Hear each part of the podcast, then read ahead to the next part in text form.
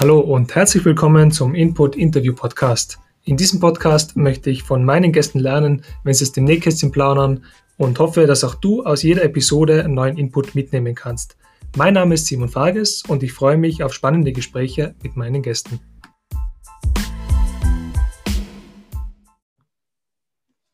Ja, bei mir sitzt heute Martin Kranig. Er ist Gründer und CEO von Monkey. Hallo Martin, wie geht's dir? Hallo Simon, danke, dass ich bei dir sein darf. Ähm, mir geht's gut, sehr gut eigentlich, ähm, außer wie wir schon kurz besprochen haben. Im Moment ist so das Fernweh so groß wie noch nie zuvor in meinem Leben und ich freue mich schon richtig, wenn man wieder mal rausgehen darf in Restaurants und so. Aber Nichtsdestotrotz äh, soll, haben die letzten zwölf Monate auch einiges Gutes gebracht und war nicht nur alles schlecht. Und auf das muss man sich dann eh, glaube ich, in der aktuellen Situation ein bisschen fokussieren, damit man nicht alles nur ganz schwarz und grau sieht. Ja, was ist denn, ähm, gleich so direkt gefragt, was ist denn Gutes passiert in letzter Zeit bei euch? Ja, wir haben ja, also mit Monkey, wir haben ja eine Spar-App entwickelt, oder? Mhm. Und das ganze Thema, also unser Aufhänger ist ja das Thema der finanziellen Gesundheit, Menschen dabei zu mhm. helfen, mehr für die Zukunft zu sparen, ihre finanziellen Gewohnheiten zu verbessern. Das ist ein Trend, der in den USA schon länger existiert, natürlich auch dahingehend geschuldet, dass jeder Amerikaner, der sozusagen das College oder die Universität verlässt, startet mal mit ein paar hunderttausend Dollar Schulden ins Arbeitsleben. Und da das Thema finanzielle Gesundheit einfach nochmal präsenter als, als bei uns in der Vergangenheit. Aber nichtsdestotrotz sieht man, dass dieser Trend nach Europa geschwappt ist und jetzt durch Covid einfach nochmal viel mehr beschleunigt worden ist, oder? Und ähm, wir sehen eben, dass seit März 2020 ähm, das Nutzerwachstum bei unserem Kundenwachstum schneller ist als jemals zuvor, dass die Leute extrem viel sparen. Ist sehr interessant auch zu sehen, so im Großen und Ganzen, auf was so gespart wird. Also ich glaube, wenn, wenn dann die Pandemie mal vorbei ist, glaube ich, wird so viel gereist wie niemals zuvor, weil wie viele Menschen im Moment in unserer App auf Urlaub sparen, das ist unglaublich und richtig, richtig große Urlaube müssen da kommen, glaube ich. Also bin schon sehr gespannt und, und ja, wir haben dann Ende letzten Jahres haben wir dann auch eine, Finanzierungsrunde mit einem neuen Investor geschlossen oder mit mehreren neuen Investoren geschlossen. War für uns natürlich auch ein ganz ein wichtiger Schritt, ähm, weil 2020, kannst du dir vorstellen, ist jetzt nicht so das einfachste Jahr gewesen, um Investments zu raisen, vor allem jetzt für Early-Stage-Startups, so wie wir es sind, oder also Startups, die schon fünf, sechs, sieben Jahre existieren, die, die, die haben sich jetzt ungehindert leicht getan, eigentlich, wenn, wenn man die Zahlen dementsprechend gehabt hat. Aber jetzt gerade so Frühphasen-Startups, für die war es schon härter, letztes Jahr zu racen. Und deswegen sind wir sehr froh, dass das dann kurz vor Weihnachten wir dann die Runde schließen haben können. Ja, das sind total spannende Neuigkeiten und wir müssen jetzt, glaube ich, nochmal zurück an den Anfang, weil wir sind jetzt schon sehr tief in die Materie hineingegangen, haben schon sehr viele Themen angeschnitten. Und ähm, jetzt fangen wir vielleicht nochmal ganz von vorne an. Ähm, wer bist du denn eigentlich und wie hat, bist du dazu gekommen, dass du Monkey, die Spar-App, gegründet hast? Ja, ich bin, also, ich bin 38 Jahre alt, bin verheiratet, habe eine Tochter, die jetzt vier Jahre alt ist und die nicht ganz unwesentlich daran beteiligt war, dass ich mich am Ende selbstständig gemacht habe.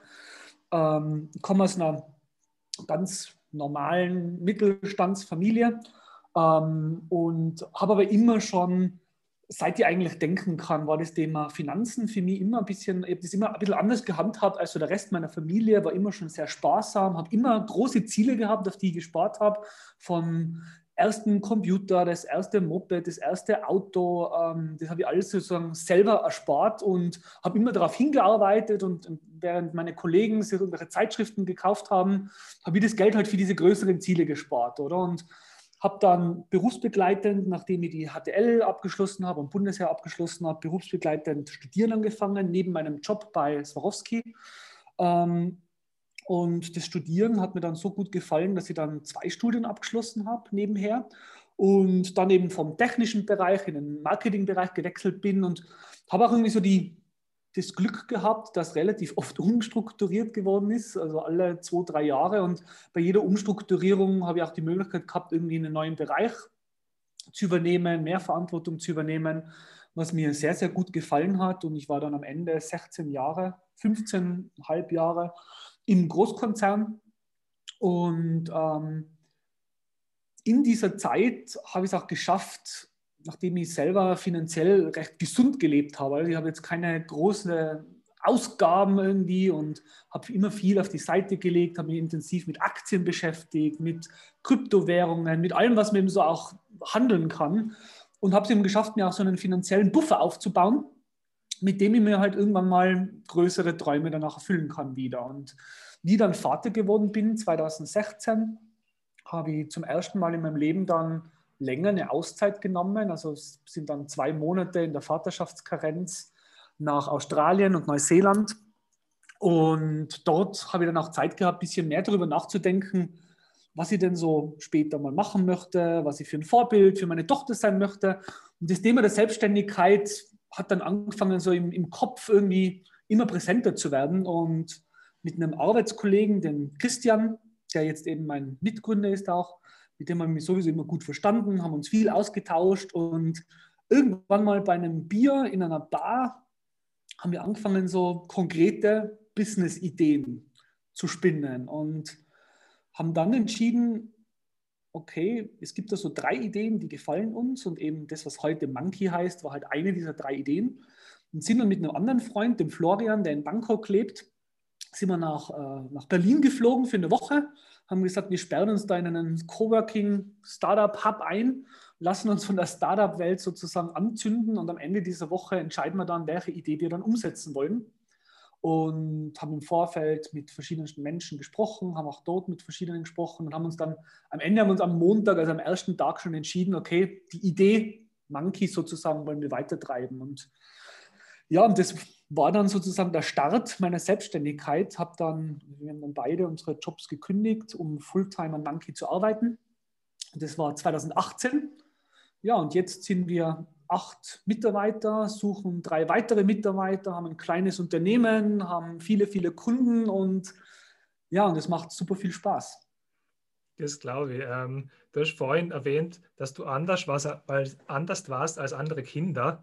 Ähm, ich glaube, ähm, wenn man jetzt sich intensiv mit Aktien und ähm, Sparmöglichkeiten äh, in, äh, auseinandersetzt, dann ist man auch anders als der Rest der Gesellschaft, ähm, habe ich so den Eindruck, weil in meinem Freundeskreis gibt es nur sehr wenige, die, sich, die das machen. Und ähm, jetzt wollte ich einfach mal fragen, wie nimmst du das in der Gesellschaft wahr? Also sparen wir überhaupt noch oder wie, wie ist so der aktuelle Trend? Ja, ich, ich glaube, man muss ein bisschen unterscheiden zwischen Sparen und Investieren, oder? Und Sparen ist ja grundsätzlich so die Methode, um Geld auf die Seite zu legen für vor allem kurz- und mittelfristige Themen. Also Geld, das man, auf das man schnell Zugriff haben muss und das man schnell wieder braucht. Ich glaube, im Sparen ist man so im deutschsprachigen Raum ganz okay unterwegs. Ich glaube, man hat so global verglichen, gibt es in Österreich und, und, Deutschland eine relativ gute Sparquote. Die fluktuiert natürlich. Ähm, das Thema Investieren ist eine bisschen andere Geschichte. Also ich glaube, im deutschsprachigen Raum ist so durchschnittlich 14 Prozent der Bevölkerung investieren in Aktien oder Fonds oder ETFs, was immer dann auch das Mittel zum Zweck ist. Und das würde meiner Meinung nach schon Sinn machen, dass Menschen sich intensiver mit dem Thema beschäftigen, vor allem wenn es darum geht, auf längerfristige Ziele sozusagen sich einen Finanzpuffer oder ein finanzielles Polster aufzubauen. Und ja, und da spielt halt das Thema Finanzbildung eine große Rolle, ähm, wo heute meiner Meinung nach viel zu wenig in Schulen und Universitäten gemacht wird. Also es kann sein, dass man eine, ein Wirtschaftsstudium abschließt und noch nie irgendwas von Aktien wirklich aktiv was gehört hat oder und sich noch nie wirklich intensiver damit beschäftigen hat müssen, was, was meiner Meinung nach ein riesen, riesen Fehler ist. Mhm. Ähm, wie, wie ist es jetzt bei euch bei Monkey? Ihr, äh, eure Zielgruppe sind jetzt äh, Familien oder Kinder, weil die App schaut schon ähm, so recht familientauglich und freundlich aus. Also es, jetzt einen kleinen Affen als Logo. Ähm, ihr redet viel über Sparen für Kinder, bringt jetzt ein Wimmelbuch heraus.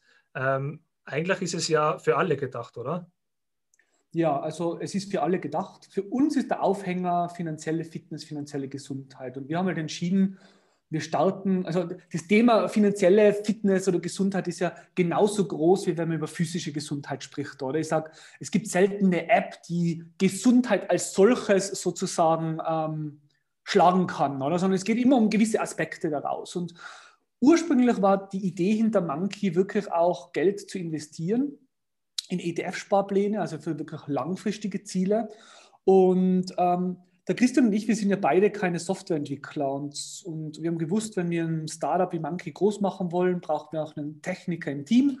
Das hat uns so sechs Monate gekostet am Anfang und in dieser Zeit haben wir eben viele Click-Dummies gebaut, haben viel mit Menschen gesprochen, die wir als unsere Zielgruppe gesehen haben und haben aber gemerkt, dass wenn wir das Thema investieren als ersten Zugang für uns wählen sozusagen, dann, dann sind wir in den Köpfen eine Investment-App. Was bedeutet, dass wir für einen sehr großen Teil der Bevölkerung eigentlich nicht relevant sind, weil es einfach sehr, sehr große Barrieren gibt, wenn es um das Thema Investieren geht, oder? Und da haben wir entschieden, okay, wenn wir eine gewisse Zielgruppe erreichen wollen, dann dürfen wir nicht eine Investment-App sein, oder? Und da haben wir dann entschieden, okay, wir gehen einen Schritt zurück und starten mit, mit dem Thema Sparen. Sparen auf konkrete Ziele. Und ähm, daher war sozusagen ist es heute so, dass wir, wir, wir haben am Anfang, so das, das war das Thema Familien präsenter, als es jetzt ist. Vor allem einfach, weil wir als Gründer Familienväter sind und das Thema für, für, die Tochter oder für den Sohn zu sparen einfach nicht sehr groß war, haben aber dann Schritt für Schritt uns schon breiter gemacht und heute wird die App eben von 70.000 Menschen verwendet, von Familien bis Nichtfamilien. Äh, wir haben einen sehr hohen Frauenanteil in der App, das heißt knapp unter 70 Prozent unserer Kundinnen sind Frauen, äh, was sehr, sehr außergewöhnlich ist für eine Finanz-App. Äh, aber grundsätzlich kann die App jeder verwenden, egal ob ähm, Kind oder kein Kind. Es geht einfach darum, auf konkrete Ziele zu sparen. Und wir, haben da, wir sehen da ganz unterschiedliche Ziele, oder? Vom Notgroschen klassisch bis eben hin zum Urlaub, zu den neuen Skiern, das E-Bike, ähm, den Laptop oder das Smartphone, ähm, bis hin zu ganz schrägen Dingen, oder? Aber auf was immer man halt so sparen will. Und wir sind ja in unserer App, haben wir uns sehr früh auch entschieden, dass wir nicht paternalistisch sein wollen, in dem Sinne, dass wir in der App auf einmal irgendjemandem sagen, ähm, oh, du sparst auf ein iPhone, äh, iPhone das ist schlecht. Ähm, weil wer sind wir zu wissen, ob für die Person ein iPhone wichtig oder, oder, oder eben nicht wichtig ist. Wir haben einfach entschieden, okay, wenn du auf ein iPhone sparst, dann wollen wir sicherstellen, dass du das dann kaufst, wenn du das Geld hast und eben nicht irgendeinen Konsumentenkredit nimmst, um dir ein iPhone zu kaufen und sozusagen dann Schritt für Schritt sozusagen in das Thema Schulden reinmarschierst, oder? Und ja, und das Thema Investieren ist für uns nach wie vor etwas auf der Agenda, ähm, kommt aber Schritt für Schritt. Okay. Ähm, da, wo wir uns kennengelernt haben, da war das, glaube ich, in der Zeit, wo das noch recht präsent war, ähm, dass sie, was jetzt bei euch eher in den Hintergrund gerückt ist, dass es auch eine Investment-App äh, wird. Ähm, aber jetzt gehen wir nochmal ein, was die App denn wirklich kann von Monkey. Mhm. Also jemand, der jetzt eure App noch nicht kennt, der kann in den App Store gehen und die sich downloaden. Und was sieht er dann? Was kann er mit der App machen? Genau, also wenn du die App gedownloadet hast und du meldest dich an, dann wird im Hintergrund bei unserem Bankenpartner ein Sparkonto kreiert auf deinen Namen. Ähm, und du gibst dann in der App an, auf was du so sparen möchtest, oder? Und du gibst entweder selber dein Ziel ein oder es wird auch, wird auch so, so Vorlagen vorgeschlagen, auf was man so sparen könnte. Und es ist immer informiert auf Basis, auf was andere so sparen, oder? So ein bisschen also damit nicht wir dir sagen, auf was du sparen sollst, sondern zu zeigen, auf was sparen andere so, das ist oft mal ein recht starker psychologischer Anker. Ein bisschen so wie bei Amazon oder Leute, die das gekauft haben, kaufen auch das. Vielleicht kommt man auf die Idee, aha, vielleicht sollte ihr auch ein Sparziel Jahresprämie für die Versicherung irgendwie anlegen, weil jeden Jänner wird mir die Versicherung abgezogen und dann rutsche ich jedes Mal ins Minus, weil ich nicht dran gedacht habe. Das sehen wir zum Beispiel sehr oft in unserer App inzwischen. Was wir dann im nächsten Schritt machen, dieses langfristige Ziel ist ja oft mal, also alles, was in der Zukunft ist, da tendieren wir als Menschen dazu, das mal rauszuschieben, oder? Also weil es halt einfach noch weit weg ist, es ist irgendwie sehr, so wenig greifbar. Und da haben wir uns halt etwas abgeschaut von Activity-Trackern, diese 8.000 oder 10.000 Schritte, die man jeden Tag gehen muss, um gesund zu sein, oder? Die, die ja nichts anderes sind wie etwas, was lange in der Zukunft liegt, auf den heutigen Tag runterzubrechen. Das haben wir eben gemacht. Diese langfristigen Ziele werden auf Wochenziele runtergebrochen. Das heißt, statt 800 ähm, Euro für den Laptop, den ich nächstes Jahr für meine Tochter kaufen muss, sind es eben dann 10 Euro pro Woche zum Beispiel. Und dadurch wirken die Ziele erstens mal kleiner. Das heißt, die Zahlen sind kleiner, wirken dadurch irgendwie einfach machbarer. Man holt dieses langfristige Ziel in die Gegenwart. Ich weiß, ich muss je, jetzt 10 Euro sparen und jedes Mal, wenn ich dieses Wochenziel erreiche, erreiche automatisch auch dieses langfristige Ziel. Und es gibt uns eben in der App auch die Möglichkeit, dir Feedback zu geben, wo du bist. Ähm, oder eben, und das machen wir sehr stark, das nennt sich Nudging. Das heißt, das sind, das sind Push-Nachrichten, die wir dir im Smartphone schicken. Hey Simon, wie wäre es wieder mal 7 Euro für deinen Laptop zu sparen oder für deinen Urlaub? Und dann drückst du Ja oder Nein. Und wenn du Ja drückst, gehen diese 7 Euro wieder auf dein Sparkonto. Und was im Hintergrund passiert ist, ein Algorithmus fängt an zu lernen, wann und wie er dir diese Nachrichten schicken soll, um die Wahrscheinlichkeit zu erhöhen, dass du sparst. Ähm, ist es eher am Montag oder am Freitag? Sollen da 6 oder 12 Euro drinnen stehen? Das heißt, es fängt am Anfang relativ dumm unter Anführungszeichen an. Da testet der Algorithmus ein paar Dinge aus und je nachdem, wie du reagierst, fängt er an, seine Nachrichten so anzupassen, dass die Wahrscheinlichkeit eben hoch ist, dass du sparst, anstatt das Geld beim nächsten Mal einkaufen für irgendeinen Blödsinn auszugeben, oder? Weil das Thema Instant versus Delayed Gratification. Also es ist so, die Gegenwart liegt uns immer irgendwie näher und jetzt im Geschäft irgendwie 5 Euro für eine Packung Chips und einen Cola auszugeben, ist immer sozusagen in unserem Gehirn präferiert gegenüber etwas in der Zukunft.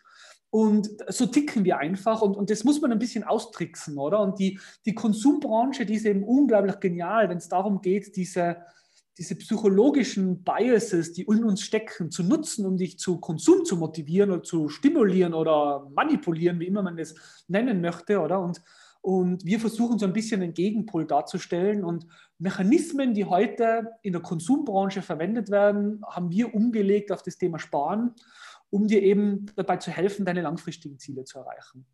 Ja, und das heißt, das heißt du hast dieses, diese Wochenziele, du kannst entweder an Autopiloten einstellen, dann wird es wie bei einem Dauerauftrag einfach abgebucht und du musst nichts weiter dazu tun. Du kannst einfach mit zwei Klicks jeden beliebigen Betrag sparen, ohne dass du die im Online-Banking hinsetzen musst und IBAN eingeben musst und das dauert die dann, keine Ahnung, 45 Sekunden. Das will aber niemand machen, um zwei Euro zu sparen, oder? Und in der App kannst du das mit zwei Klicks und dieses Geld wird dann auf deine Ziele aufgeteilt nach einer gewissen Logik. Oder eben diese Push-Nachrichten, die wir dir schicken, wo du dann mit einem Klick sozusagen sparen kannst, wenn du einfach sagst, ja, ja, Monkey fragt mich nach 4 Euro, mache ich, spare ich gleich für meinen Urlaub wieder auf die Seite. Und was wir in der App dann eingebaut haben, und es ist, ist jetzt ein halbes Jahr alt, ähm, wir haben uns überlegt, also wir haben gemerkt, viele unserer Kunden haben sehr konkrete Ziele, oder? Das E-Bike, die Ski, den Laptop. Ähm, wie können wir ihnen helfen, also noch mehr aus diesen Zielen zu machen und haben dann etwas eingeführt, was wir Future Boost nennen. Das heißt, wir haben angefangen, Retail-Partner aufzubauen. Äh, Im Urlaubsbereich, im Elektronikbereich, im Wohnbereich, äh, alles Mögliche. Und wenn du zum Beispiel auf einen Urlaub sparst, dann sagen wir dir irgendwann mal, ähm, hey Simon, wir haben da mehrere Partner von Booking.com bis Eltour. Wenn du deinen Urlaub bei einem dieser Partner buchst, bekommen wir eine Kommission und einen großen Teil dieser Kommission geben wir dir wieder zurück als Unterstützung für weitere Sportziele in deiner, in deiner Monkey-App. Das heißt, du bekommst Geld zurück. Und während Corona haben wir das dann erweitert. Also eines mal, einmal sind sozusagen diese Sparziele ein Anker. Andererseits haben wir gemerkt, wir müssen gewisse Dinge jeden, also kaufen, oder? Lebensmittel, Drogerieprodukte. Wir wollen ein Buch kaufen und haben eben auch angefangen, also wir nennen es Daily Necessities, also diese täglich, Produkte des täglichen Bedarfs und haben angefangen, auch Partner dort aufzubauen. Rewe, Thalia, Shop Apotheke, Deichmann, Eduscho. Und wenn du dort einkaufst, also die Geschichte dahinter ist so, du kaufst Dinge, die du ohnehin kaufen musst. Und wenn du die bei einem Partner von uns kaufst, bekommst du Geld für deine langfristigen Ziele. Und wir sehen heute Leute, die wirklich einen großen Teil ihrer monatlichen Einkäufe zum Beispiel über die App machen und dafür wirklich bis zu 40, 50 Euro im Monat zurückbekommen für ihr langfristiges Ziel. Und man darf es jetzt nicht Zinsen nennen, aber wir interpretieren es ein bisschen als Zinsen, weil beim Sparen gibt es halt einfach keine Zinsen, oder? Und wir sagen halt einfach, indem du gewählt, bewusst gewisse Partner verwendest, bekommst du wieder Geld zurück, das dir sozusagen deine langfristigen, dich näher an deine längerfristigen Ziele bringt. Mhm. Also jetzt hast du eine sehr lange Antwort gegeben, aber da war eigentlich alles dabei, was ich dich fragen wollte äh, bezüglich der App. Also du hast den Future Boost nochmal super erklärt, äh, weil ich benutze auch eure App und ähm, den Future Boost habe ich bis jetzt noch nicht verwendet. Aber ähm, zu, zu, den kleinen Sparbeiträgen kann ich natürlich sagen, dass das sehr gut funktioniert. Also ich habe, mir freut es einmal, wenn ich dann an der Kasse stehe und denke, ah, den Kaugummi, den kaufe ich mir jetzt nicht, sondern die zwei Euro, die spare ich wieder Und es kommt ja wirklich ein schönes Sümmchen zusammen, über das ich mich dann freue, wenn ich dann meine Ziele erreiche. Ähm, und das spart mir einfach so nebenbei. Natürlich habe ich ja nebenbei noch andere Daueraufträge ein, äh, angelegt, wo ich Geld auf die Seite lege. Oder jetzt fange ich auch an, äh, in einen ETF-Fonds zu investieren. Und ähm, mir, mir taugt es eigentlich, ähm, was man mit Geld eigentlich alles so machen kann, aber viele wissen das überhaupt nicht. Ähm, und über Geld spricht man ja grundsätzlich nicht. Man redet nicht gern darüber, was man verdient. Ähm, und ja, ich habe halt als Kind mal Taschengeld gekriegt, aber äh, und so ein bisschen gelernt, mit Geld umzugehen. Aber wie siehst du das? Was sind deine Tipps? Wie fängt man an, mit Geld umgehen zu lernen? Wie kann man Kinder dazu bewegen, den richtigen Umgang mit Geld zu lernen? Ja, ich meine, diese, diese negative Einstellung zu Geld, das ist schon irgendwie ein Problem, oder? Weil wie du sagst, man spricht über Geld nicht. Ähm, es heißt immer, man ist gierig, oder wenn Geld irgendwie ein Ziel ist und so weiter. Ähm, das Problem ist, Geld ist ja eigentlich total neutral. Es ist weder positiv noch negativ. Es kommt darauf an, was man damit macht. Und gleichzeitig ist ja Geld, also wir arbeiten einerseits so viele Stunden und stecken so viel Geld in etwas, äh, so viel Energie in eine Arbeit rein, um Geld zu haben am Ende, das wir dann verwenden können, um irgendwelche Ziele uns zu erfüllen, oder? Was, wo es eigentlich total unlogisch ist, irgendwie, warum Geld so negativ ist, weil eigentlich ist es ein Ermöglicher für ganz viele Dinge in unserem Leben, oder? Also wenn ich nicht Geld gespart hätte, könnte ich nicht reisen, könnte ich nicht, hätte ich mich nicht selbstständig machen können, oder? Also so vieles, irgendwie, was man mit Geld machen kann und trotzdem ist es so, so negativ und behaftet. Und, und ein Problem liegt halt teilweise auch wirklich im Umgang von, mit dem Thema zwischen Eltern und Kindern. Ich meine, du hast noch Taschengeld bekommen. Ähm, heute ist es leider so, dass ganz, ganz viele Kinder gar kein Taschengeld mehr bekommen, weil man sich ja sowieso alles leisten kann, oder? Also wenn ein Kind etwas braucht, dann kaufen das die Eltern einfach warum soll es dann auch noch Taschengeld bekommen? Und das ist halt total ein Problem, weil wie sollen Kinder lernen, mit Geld umzugehen, wenn man sie nie irgendwie das üben lässt, oder? Und, ähm, und, und deswegen glaube ich schon, also möglichst offen über Geld zu reden. Und natürlich, man sollte jetzt vielleicht nicht am, am Tisch neben dem Kind ähm, über ganz massive Themen reden, wenn man vielleicht wirklich gerade ähm, riesige Finanzprobleme hat oder so, damit man einfach einem Kind nicht Angst macht. Aber zu sagen, dass Dinge, dass man für Geld arbeiten muss, dass Dinge etwas kosten und wie lange man vielleicht etwas arbeiten muss, vielleicht mal runterzurechnen und zu sagen, ähm, wie viel verdiene ich denn Euro pro Arbeitsstunde netto und dann ist diese Jeans, die, die 80 Euro kostet, kostet nicht mehr nur 80 Euro, sondern eben auch sechs Stunden meines Lebens.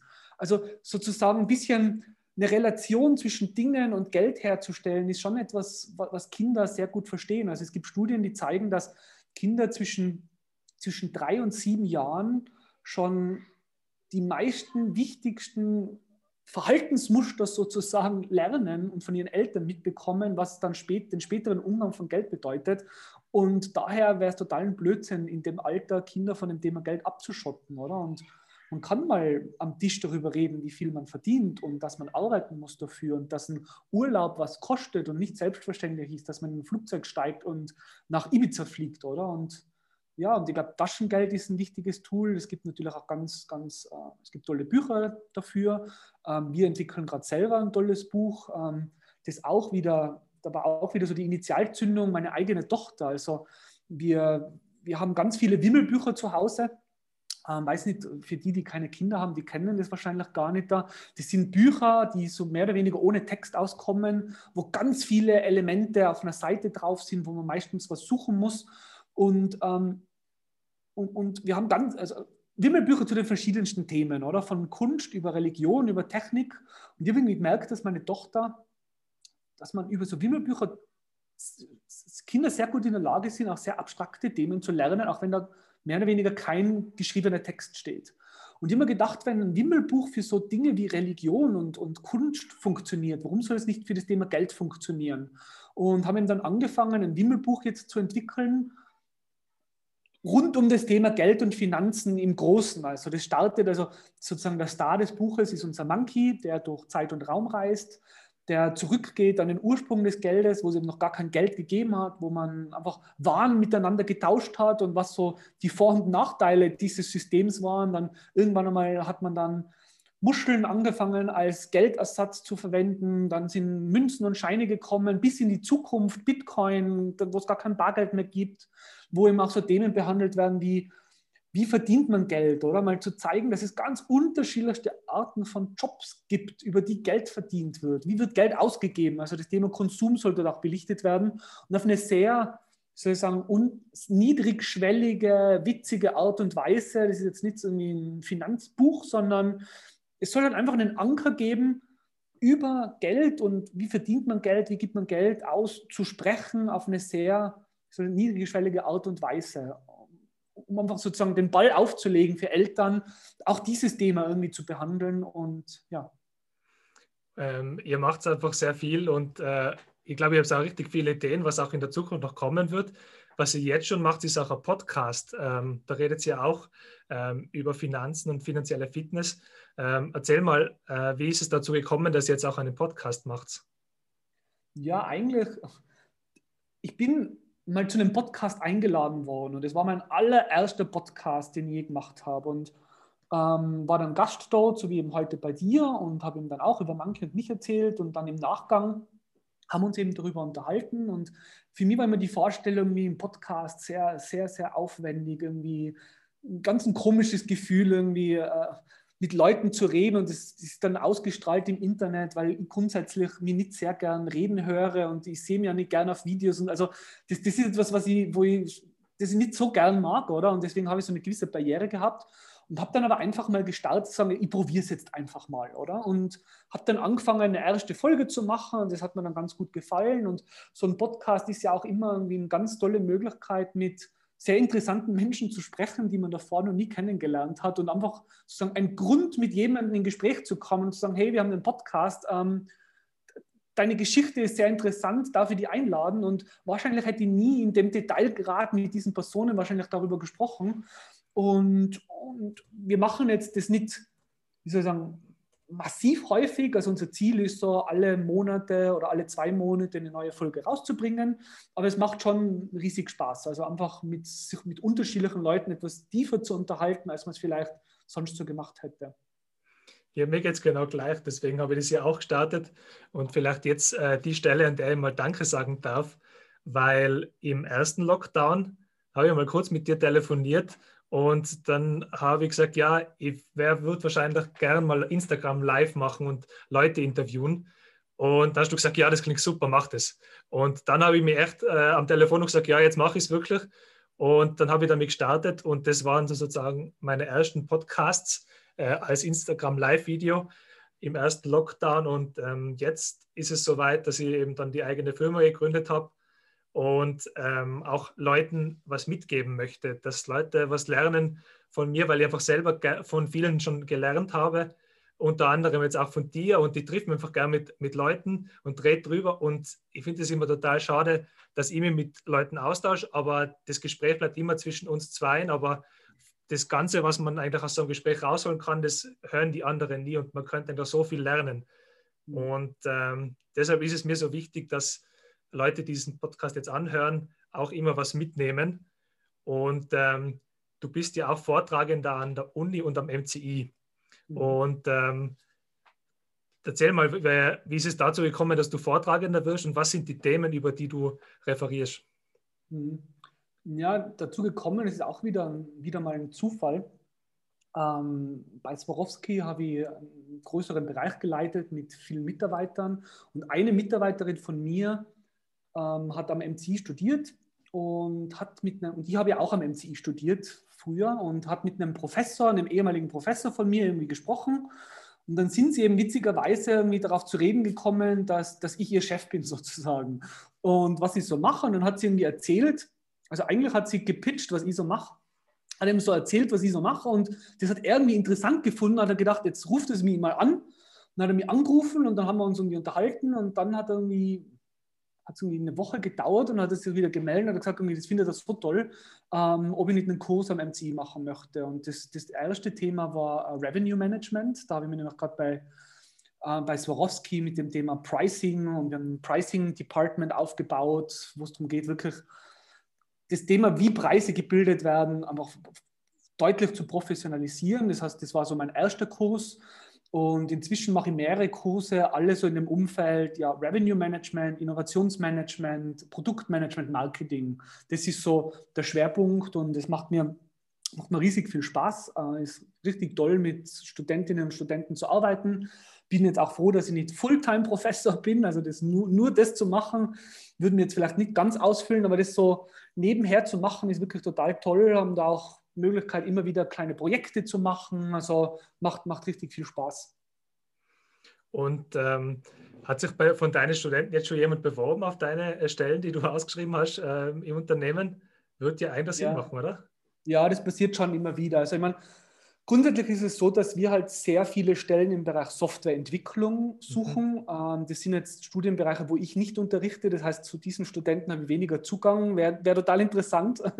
Ähm, aber wann immer wir so im Marketing-Umfeld was haben, gibt es schon viele, die sich melden und jetzt vor allem auch so für Praktikas und für Masterarbeiten zu betreuen. Das ist schon, da gibt es schon sehr, sehr regelmäßig Anfragen auch, ja.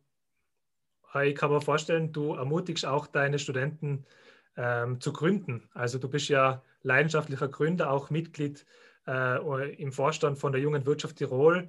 Und ähm, kann man schon vorstellen, dass du deine Studentinnen mit auf den Weg gibst, ja, probier es doch vielleicht selber mal auszugründen.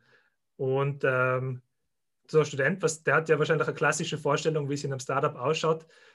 Wie trifft ähm, so das Klischee, was man über Startups kennt, ähm, dann wirklich auf die Realität zu? Wie ist es denn wirklich dann als Gründer zu arbeiten? Was, wo gibt es Schnittmengen zwischen Klischee und der Realität bei dir? Ja, also das Thema Unternehmertum ist definitiv auch Teil, das ich versuche an die Studenten weiterzubringen, einfach auch als Alternative zum Angestelltenleben, oder? Weil heute ist es ja an Unis so, dass man irgendwie, man wird irgendwie zu sehr guten Angestellten irgendwie erzogen, oder? Seinen Job dann in einem Unternehmen zu machen und brav für jemanden anderen zu arbeiten leider das Thema wirklich sagen, wie man jetzt selber was aufbaut, ist nach wie vor viel zu wenig dort und es ist schon Teil also der Veranstaltung auch. Und Startups ist immer ein Kapitel sozusagen in den Lehrveranstaltungen. Zum, zum Gründerleben als solches, ich meine, ich glaube, dass das auch spurweit, spurweit irgendwie viele Gründer vielleicht ein bisschen unterschiedlich wahrnehmen, je nachdem, wie es auch gerade läuft und in welcher Phase man gerade ist. Ich glaube, so ganz allgemein kann man schon sagen, dass als Gründer sind so die Höhen höher und die Tiefen tiefer als im Angestelltenleben. Also man hat ja sozusagen, man ist ja für vieles irgendwie selber verantwortlich. Und wenn es gut geht, dann kann man sich selber mal auf die Schulter klopfen und sich freuen darüber, dass ich einfach Wert geschaffen habe, oder? Und wenn es schlecht läuft, dann heißt es aber auch, dass man mit sich selber oft zu kämpfen hat, oder? Und sich die Frage stellt, irgendwie, ist das das Richtige? Was habe ich falsch gemacht? Äh, wie kommt man da jetzt wieder raus? Und es gibt halt weniger irgendwie, also im Großkonzern ist ja das Witzige, es gibt immer sehr viele Menschen, auf die man auch Verantwortung abschieben kann, oder? So ein bisschen als Selbstschutzmechanismus auch, oder? Wenn etwas schief läuft, irgendwie, wer aller war denn noch daran schuld, dass es so gelaufen ist?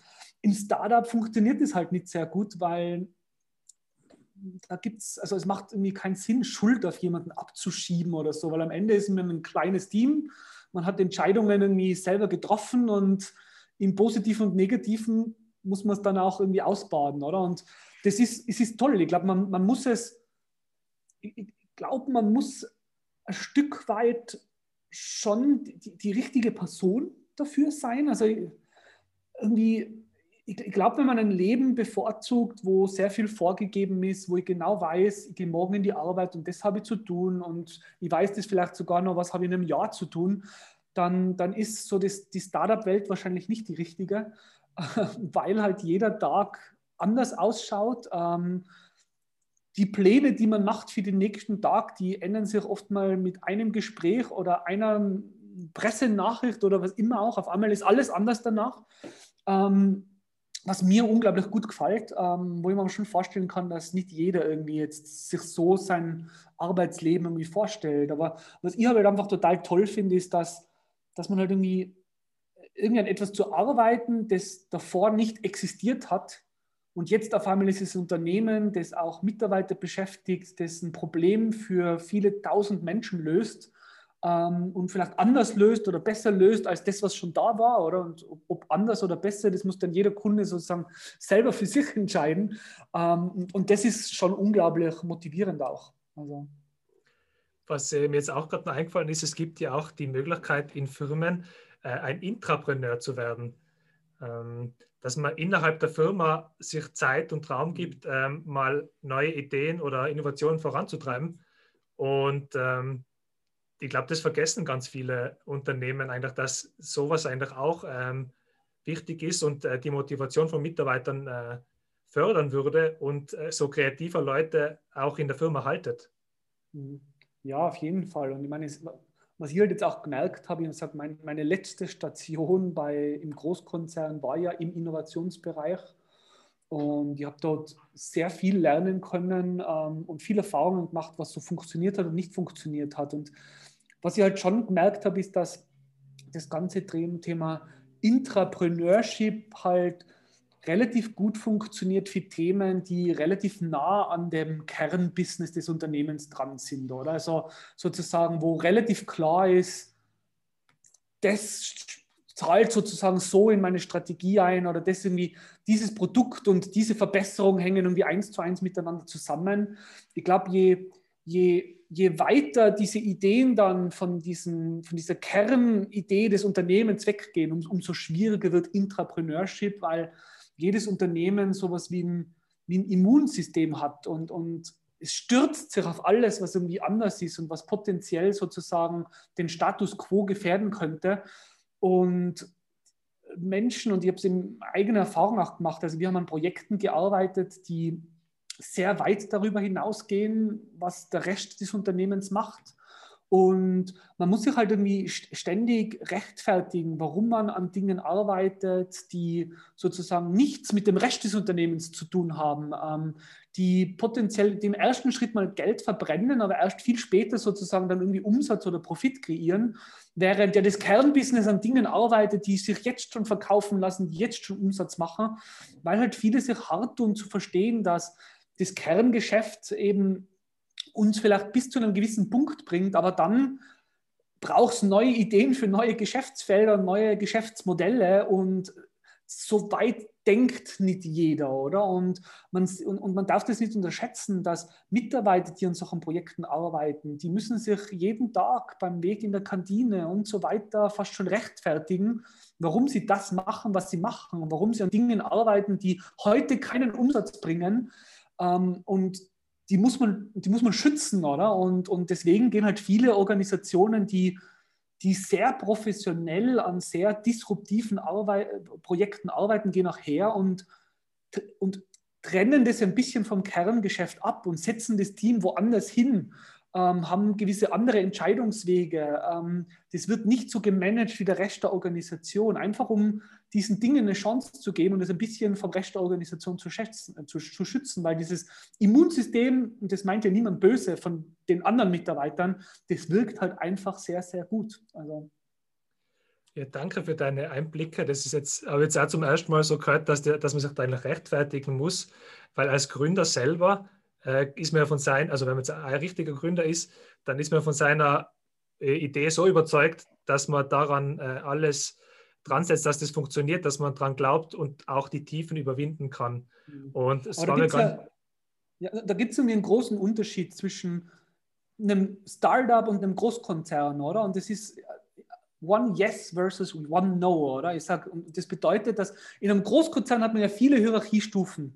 Und wenn du als Mitarbeiter irgendwo ganz unten eine tolle Idee hast, dann und diese tolle Idee muss aber relativ weit oben entschieden werden, ob man die macht, dann reicht auf diesem Weg nach oben ein Nein, dass die Idee gekillt wird, oder? Das heißt, ein Nein in dieser Stufe reicht aus und die Idee ist tot. Während als Startup ist es so, es gibt so viele Menschen und so viele Angel-Investoren und Venture Capital-Unternehmen dort draußen.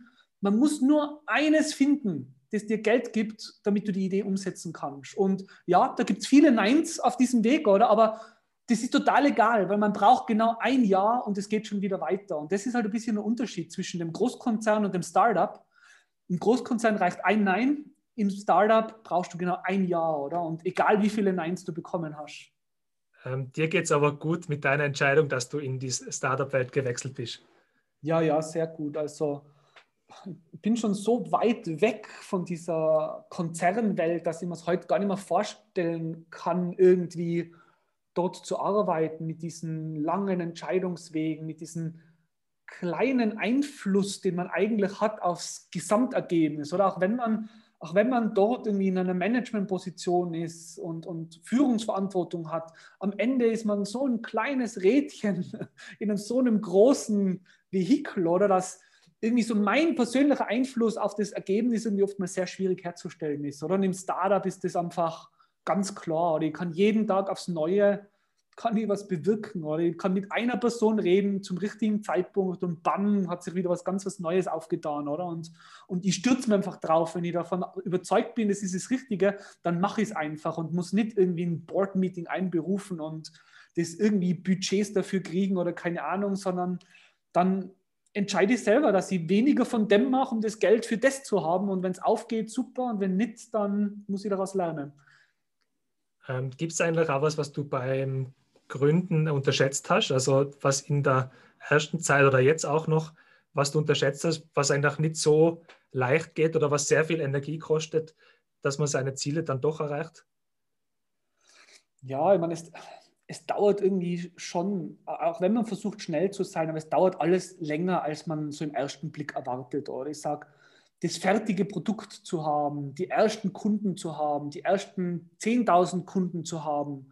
Natürlich, man hat so seine Finanzpläne und da geht man halt natürlich mit gewissen positiven Vorstellungen rein, wenn man gewisse Puffer aufbaut. Aber am Ende dauern gewisse Dinge halt doch so ihre Zeit, oder? Und ähm, zum Beispiel mit einer anzufangen, eine Community aufzubauen für sein Produkt, da, da kann man gar nicht früh genug anfangen, oder? Also der größte Fehler wäre, an etwas zu arbeiten und erst wenn das Ding fertig ist oder knapp vom Fertigsein ist, dann zu überlegen, wie baue ich eine Community auf, wie vertreibe ich das Ding dann, oder? Also wir haben halt dann angefangen, so ein halbes Jahr, bevor die App fertig war, Instagram und Bloggen und sozusagen um E-Mail-Listen aufzubauen. Und wenn ich heute das nochmal machen würde, dann würde ich mit Tag 1 mein erstes Produkt, das sozusagen der Blog, mit dem ich anfange, und das würde ich so sehen, oder zu sagen, mein Blog, mein Instagram-Kanal ist das Produkt 1.0 und darüber fangen wir jetzt an, eine Community aufbauen und die App als solches ist dann erst das zweite Produkt, oder? Und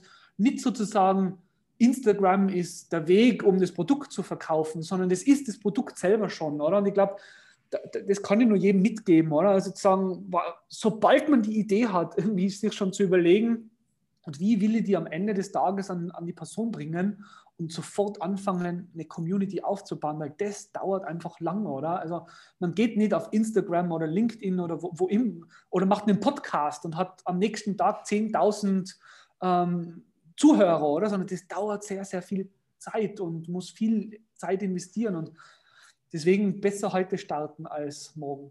Also das ist auch der optimale Zeitpunkt zum Gründen, oder? Also es gibt ja keinen perfekten Zeitpunkt oder wie, wie hast du das nochmal überlegt? Ah, jetzt, jetzt könnte ich gründen. Normalerweise, äh, keine Ahnung, gründen viele jetzt nach der Uni. Ähm, du bist jetzt über einen anderen Weg gegangen. Wie, wann ist der perfekte Zeitpunkt? Ja, ich glaube, perfekter Zeitpunkt den, als solches gibt es ihn nicht. Oder? Ich glaube, es hat, je nachdem, wann man gründet, hat es gewisse Vor- und Nachteile. Oder wenn man, wenn man frisch von der Uni heraus gründet, ist halt ein Vorteil, man hat relativ wenig Verpflichtungen oder man hat nicht eine Frau, man hat nicht ein Kind, man hat nicht einen gewissen Lebensstandard auf einmal irgendwie, an dem man sich gewöhnt hat oder für der, der einem auch was kostet und den man dann immer anfängt abwägen und sagen, okay, diese neue Geschäftsidee, wie viel muss ich davon verkaufen von diesem Produkt, um genauso viel zu verdienen, wie ich jetzt verdiene im Großkonzern, oder? Ähm, das, das macht man halt als Student nicht da, weil man gewohnt ist sozusagen, mit schmalen Budgets durchzukommen. Andererseits fehlt halt einem vielleicht auch die gewisse Erfahrung, Netzwerk in gewisse Bereiche rein, die man vielleicht als, wenn man 15 Jahre schon gearbeitet hat, hat man halt gewisse Dinge erlebt schon mal, man hat gewisse Probleme schon mal durchlaufen, man lässt sich jetzt vielleicht nicht mehr aus, von allem so aus der Bahn werfen, weil man es einfach schon mehrmals erlebt hat, oder? Dass es Rückschläge gibt und so weiter. Man hat Möglichkeiten, seine eigene Erfahrung als Asset mit in die Waagschale zu werfen. Und ich sage, unseren ersten Investor, den haben wir überzeugt, weil wir als Gründerteam überzeugt haben, weil, wir, weil er davon überzeugt war, dass mit unserer Erfahrung wir in der Lage sind, egal was da kommt, dass wir das irgendwie managen werden, weil es hat noch kein Produkt gegeben, wir haben noch keine keine Kunden gehabt, oder? Da, da war sozusagen unsere Erfahrung, die gezählt hat. Und da tut man sich wahrscheinlich jetzt als Student wieder ein bisschen härter. Gleichzeitig natürlich muss ich jetzt auch auf Familie schauen, auf Kind schauen. Ähm, meine, mein Tagesplan schaut anders aus als jetzt vielleicht von einem Studenten, der dann ähm, 23 Stunden am Tag ähm, anfangen kann zu coden, um, um seine App rauszubringen, oder? Also, und das hat irgendwie alles Vor- und Nachteile. Und jetzt auch wenn man sich so anschaut mit Corona und so, ich glaube, jetzt ist der richtige Zeitpunkt auch zu gründen und nicht irgendwie zu sagen, oh, Corona und alles ist so unvage und, und, und unsicher im Moment. Die größten Startups, die heute existieren, sind nach der Finanzkrise 2008 irgendwie sind die gegründet worden, oder? Und deswegen sag den perfekten Zeitpunkt gibt es nicht. Ähm, natürlich, für mich war die jetzt Entscheidung auch nicht total einfacher. Oder wie gesagt, ähm, Frau, Kind, guten Job, ähm, gutes Gehalt.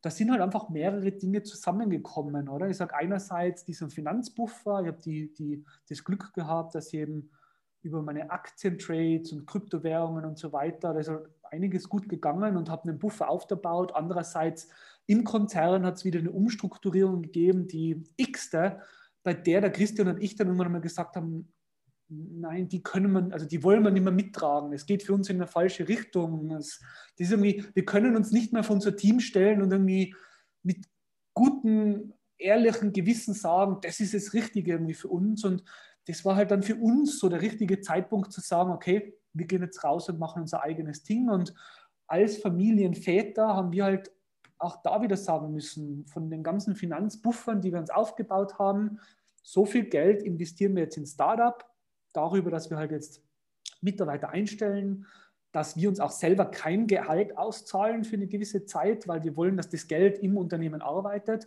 Und dann behalten wir uns noch einen Buffer, das sollte alles schiefgehen, dass wir halt nochmal eine gewisse Zeit haben für den Plan B dann, oder? Und ähm, solche Gedanken muss man sich vielleicht eher jetzt später im Leben stellen, als wenn man frisch von der Uni kommt. Ja, danke für die sehr ausführliche Antwort. Ähm, ich glaube, das gibt ganz äh, viel Einblick äh, einfach in den Kopf von einem Gründer, was einem da alles so durch den Kopf geht. Selbst ich habe mir die ganzen Fragen gestellt, ähm, aber ich bin froh, dass, dass ich in Österreich wohne und dass es ähm, auch Förderungen gibt, wie zum Beispiel vom AMS, die ich zum Beispiel jetzt auch genutzt habe, ähm, dass man aus der Arbeitslosigkeit heraus, wenn man seinen Job gekündigt, ge gekündigt hat, dass man dann ähm, Unterstützung vom AMS kriegt, neben der man gründen kann. Und ähm, finde auch, dass, dass ich sehr gut beraten worden bin von der Wirtschaftskammer und auch von diesem Consulting-Programm, was vom AMS dann ähm, mich unterstützt hat. Und wie, wie, ist denn dein Blick so auf die Startup-Landschaft oder die Gründerwirtschaft, äh, Landschaft in, in Tirol? Die Möglichkeiten sind ja eigentlich da, aber was kann noch verbessert werden? Ja, ich glaube, es gibt, also Österreich oder Tirol hat gewisse Vorteile und gewisse Nachteile. Ich glaube, so die, die, die, die Förderlandschaft ist definitiv eins der Vorteile. Es gibt, es gibt viele Förderungen. Ähm, wir haben auch selber für Monkey einiges nutzen dürfen und können. Und ich glaube, wie du auch gesagt hast, das Gründerprogramm, wo man aus der Arbeitslosigkeit raus Möglichkeit bekommt, in einer gewissen Zeit sich was aufzubauen und so, das finde ich alles wirklich ganz gut. Ähm, andererseits gibt es Nachteile der Bürokratie, also die Gesellschaftsform GmbH hat gewisse Vorteile wieder, aber auch ganz massive Nachteile, dass sie halt für Startups nicht wirklich ideal ist. Oder? Bei Startups ist zum Beispiel ein Teil der Vergütung für wichtige Mitarbeiter ist oft mal weniger über das Gehalt, als dass sie Anteile von, von einem Startup bekommen oder bei gewissen Milestones oder so. Und da ist die GmbH einfach unglaublich schwierig und nicht wirklich ein gutes Tool dafür. Ähm, ist sehr starr, man braucht Notare und, und äh, die ganzen Eintragungen und so weiter. Also jetzt gerade im Vergleich, wie Limiteds in, in UK oder so laufen, wo man irgendwie sehr schnell, sehr günstig was gründen kann ist es in Österreich schon nach wie vor noch ein bisschen schwieriger. Es, es wird daran gearbeitet, solche Dinge, also jetzt auch gerade die Wirtschaftskammer und junge Wirtschaft, die setzen sich dafür viele Dinge ein. Ähm, ist natürlich nicht alles so einfach, weil halt gewisse Dinge halt einfach schon sehr lange so existieren und dann die Hürde noch mehr größer ist, irgendwie sich stärker was zu verändern. Ich freue mich dann, wenn jetzt dann neue Gesellschaftsformen rauskommen. Also es wird über gesprochen, über so eine GmbH Light und so weiter, also die Austria Limited ähm, wo gewisse Dinge einfach auch schneller und einfacher gehen sollen. Also wird jetzt uns nicht mehr viel bringen, weil wir die GmbH schon haben und umgründen und so weiter, alles wieder viel kostet und Zeit, Zeit und Geld kostet. Aber für so die neue Gründergeneration, glaube ich, kommen da schon jetzt auch nochmal ein paar tolle Änderungen, die, die, die sicher einiges wieder beleben werden. Ähm, wenn du jetzt so zurückblickst ähm, auf die letzten Jahre, was hat sich denn so von deiner Lebenseinstellung so ein bisschen gewandelt? Also du lebst ja jetzt viel selbstbestimmter, äh, kannst Beruf und Familie wahrscheinlich viel besser vereinbaren, aber vielleicht haben sich auch deine Ziele verändert. Wie und wie ist ein Ausblick, wo soll es hingehen? Was hat sich da in den letzten Jahren getan oder was hast du in den letzten Jahren lernen dürfen über das Leben?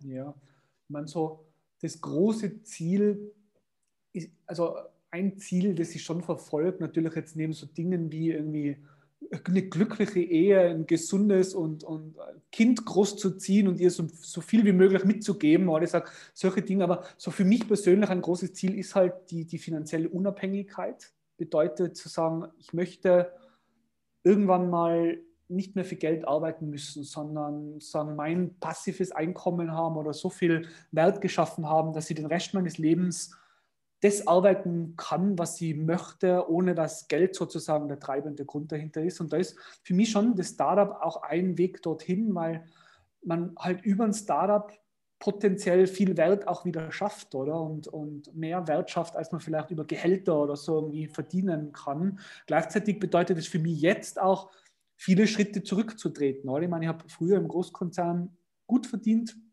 habe ohne drüber nachzudenken, also wenn ich was, ich, meine, ich habe immer also wenn das, was das Thema Konsum angeht, habe ich immer schon relativ viel drüber nachgedacht, oder? Aber man hat sich halt einfach Dinge dann doch mal einfach so gekauft, egal wie viel es dann kostet, weil es halt einfach gegangen ist, oder? Und heute ist es schon, also ich würde mich inzwischen wirklich so fast als Frugalist bezeichnen, jetzt vielleicht nicht in einer ganz extremen Art und Weise, aber wo es schon darum geht, sich sehr gut zu überlegen, für was gebe ich Geld aus, ähm, was, was gibt mir was, oder? Und wie komme ich diesem, diesem Ziel der finanziellen Unabhängigkeit irgendwie näher und lebe ein sehr einfaches Leben. Also trage 99 Prozent meiner Zeit Monkey-T-Shirts, außer bei Hochzeiten und Begräbnissen. Ähm, trage sonst, äh, brauche jetzt nicht irgendwie modemäßig irgendwie groß das Neueste. Mir ist viel lieber, ich trage etwas mit meiner Marke drauf, als irgendwie den neuesten Fashion-Trend. Ähm, fahre mit dem Fahrrad jeden Tag ins Büro. Äh, fahre ungern mit dem Auto, das mache ich eigentlich nur mal nur am Wochenende. Ähm, man überlegt sich beim Reisen, wie kann man reisen, dass es schön ist, aber man nicht unbedingt gleich die ganze Erde zerstören muss mit Kreuzfahrtschiffen und so weiter. Also nachdem, nachdem man in so einem Startup-Hub auch mit vielen anderen Menschen zusammensitzt, die wo schon das Thema Ökologie, Ökonomie, ähm, die, die, Fridays for Future, von denen man ja gar nichts mehr hört, irgendwie schon irgendwie präsent ein Thema ist, irgendwie passt man sich auch viel oder nimmt auch vieles auf und reflektiert das und merkt schon, dass meine Ernährung habe ich komplett umgestellt, oder? Ist inzwischen fast, fast hauptsächlich plant-based, weil es mir tut, gut tut. Und also habe schon sehr viel verändert im Vergleich zu meiner Zeit vor Monkey. Ähm, ja. Ja, danke für deinen, deine offenen Worte und so viel Einblick in, in dein ganzes Leben. Ähm, jetzt äh, habe ich noch ein paar Fragen, bevor wir zum Ende kommen. Nämlich eine letzte Frage ist, welche Frage wurde dir überraschenderweise noch nie gestellt? Also du hast sicher schon viele Interviews gegeben, aber wahrscheinlich hast du ja schon im Kopf immer wieder so durchgegangen, ah, die Fragen könnten kommen, aber welche Frage ist dabei nie aufgetaucht? Puh, das ist jetzt eine schwierige Frage. Also die Frage, ja. ist noch also, nie die Frage gestellt worden, welche Frage mir noch nie gestellt worden ist. Der Florian Gschwandner, äh, Runtastic-Gründer, hat auf diese ja. Frage mal geantwortet. Er ist noch nie gefragt worden, wie geht es dir eigentlich? Ja, ich meine, das hast du gleich ganz am Anfang, das war deine allererste Frage an mich, war, wie geht's? ähm, und ähm, ich, ich glaube, was und das mit dem Wie geht's, das ist schon ein gutes Ding, oder? Weil natürlich, man fragt sehr oft, wie geht's, aber mehr so in einer Art und Weise Smalltalk, wo eigentlich nur ein Mir geht's gut akzeptiert wird. Ähm, was anderes erwartet eigentlich der andere schon gar nicht zu hören, weil wenn man jetzt sagen würde, oh, also pff, dann kostet das vielleicht Zeit, oder? Dann muss man sich auf einmal damit auseinandersetzen. Ähm, ich glaube, so ein ehrliches Wie geht's, oder? Das wird schon sehr selten gestellt, oder? Und also, wo es wirklich darum geht, ich will wirklich verstehen, wie geht's dir jetzt und nicht auf diese Smalltalk-Art und Weise, wo, wie gesagt, eigentlich nur ein Gut und dir akzeptiert wird, oder? Ja, aber man will ja einfach auch nicht ähm, preisgeben, dass es vielleicht jetzt gerade mal irgendwelche Tiefen gibt, die man da durchleben muss. Ähm, ähnlich wie man jetzt wenig über Geld gern redet, sagt man auch nicht im Unternehmertum, ja, jetzt, jetzt äh, geht es mir gerade nicht so gut, äh, jetzt ein bisschen laut.